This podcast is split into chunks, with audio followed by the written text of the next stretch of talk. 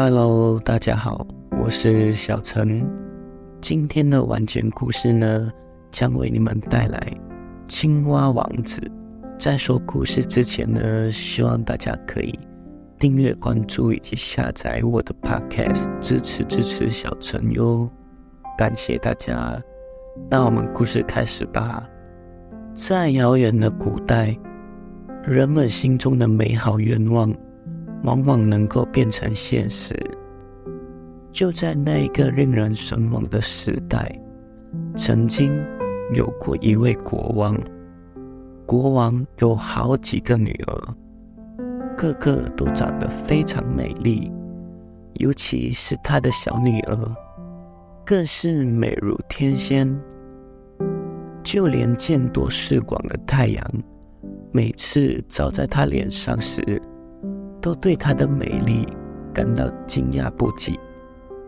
国王的宫殿附近有一片幽暗的大森林，在这片森林中的一棵老树下，有一个水潭，水潭很深。在天热的时候，小公主常常来到这片森林，坐在清凉的水潭边上。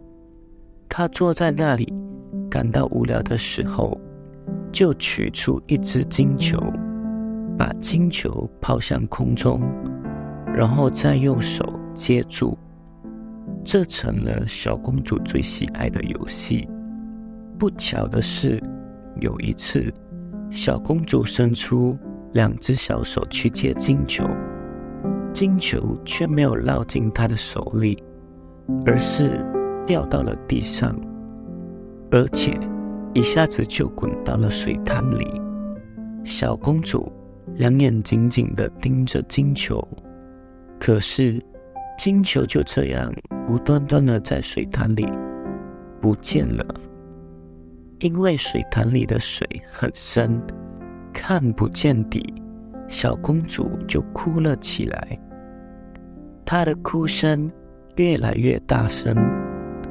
哭得伤心极了，哭着哭着，小公主竟然听见有人大声说：“哎呀，公主，您这是怎么了？您这样豪迈大哭，就连石头听了都会心疼的呀！”听了这话，小公主四处张望，想弄清楚说话声是从哪儿传来的。不料，却发现一只青蛙从水里伸出它那丑陋不堪的肥嘟嘟大脑袋。啊，原来是你啊，游泳健将！小公主对青蛙说道：“我在这儿哭，是因为我的金球掉进水潭里去了。好啦，不要难过，别哭了，别哭了。”青蛙回答说：“我有办法帮助您。要是我帮您把您的金球捞出来，您拿什么东西来回报我呢？”亲爱的青蛙，你要什么东西都成啊。”小公主回答说：“我的衣服、我的珍珠和宝石，甚至我头上戴着的这顶金冠。”都可以给你。听了这些话，青蛙对小公主说：“您的衣服、您的珍珠、您的宝石，还有您的金冠，我个个都不想要。不过，要是您喜欢我，让我做您的好朋友，我们一起游戏。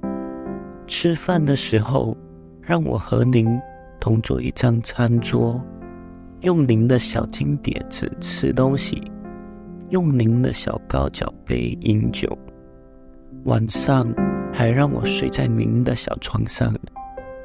要是你答应所有这一切的话，我就潜到水潭里去，帮您的金球捞出来。好的，太好了，小公主说：“只要您愿意把我的金球捞出来。”你的一切要求我都答应。小公主虽然嘴上这么说，心里却想：这只青蛙可真够傻的，竟胡说八道。它只配蹲在水潭里，和其他青蛙一起呱呱叫，怎么可能做人的好朋友呢？青蛙得到了小公主的许诺之后，把脑袋往水里一扎，就潜入了水潭。过了一会儿，青蛙嘴里咬着金球，浮出了水面，然后把金球吐在草地上。小公主见到了自己心爱的玩具，心里特别高兴极了。她把金球捡了起来，撤腿就跑。别跑，别跑！青蛙大声叫道：“带上我呀！我可跑不了您那么快。”尽管青蛙大声的喊着，可是没有一点儿用。小公主对青蛙的喊叫根本不理睬，而是一路直跑往回了家，并且很快就把可怜的青蛙忘得一干二净。青蛙只好蹦蹦跳跳的又回到水潭里去。第二天，小公主跟国王和大臣们刚刚坐上餐桌。才开始用她的小金碟进餐，突然听见啪啦啪啦的声音，随着声响，有个什么东西顺着大理石台阶往上跳。到了门口时，店一边敲门一边大声的喊着：“小公主，快开门！”听到喊声，小公主急忙跑到门口。想看看是谁在门外喊叫，打开门一看，原来是那只青蛙。青蛙蹲在门前，小公主看见了青蛙，猛然的把门关上，转身赶紧回到座位，心里害怕极了。国王发现小公主一副心慌意乱的样子，就问她：“孩子。”你怎么会吓成这个样子？该不是门外有个巨人要把你抓走吧？啊，不是的，小公主回答说：“不是什么巨人，而是一只讨厌的青蛙。青蛙想找你做什么呢？”唉，我的爸爸，昨天我到森林里去了，坐在水潭边上玩的时候，金球。掉到水潭里去，于是我就哭了，我哭得很伤心。青蛙就替我把金球捞了上来，因为青蛙请求我做他的朋友，我就答应了。可是我压根儿没想到，他会从水潭里爬出来，爬这么远的路到这儿来。现在。他就在门外呢，想要上咱儿这来。正说着话的当儿，又听见了敲门声，接着是大声的叫：“小公主啊，我的爱，快点儿把门打开！爱你的人已到来，快点儿把门打开！你不会忘记昨天老树下水潭边？”潭水深深求不见，是你亲口许诺言。国王听了之后，对小公主说：“你绝不能言而无信，快去开门，让他进来。”小公主走过去，把门打开。青蛙蹦蹦跳跳的进了门，然后跟着小公主来到座位前，接着大声叫道。把我抱到你身边呀！小公主听了，吓得发抖。国王却吩咐小公主照青蛙说的去做。青蛙被放在了椅子上，可心里不太高兴，想到桌子上去。上了桌子之后，又说：“把您的小金碟子推过来一点儿好吗？这样我们就可以一块儿吃啦。”很显然，小公主很不情愿这么做，可她还是把金碟子推了过去。青蛙吃得津津有味，可小公主却一点儿胃口都没有。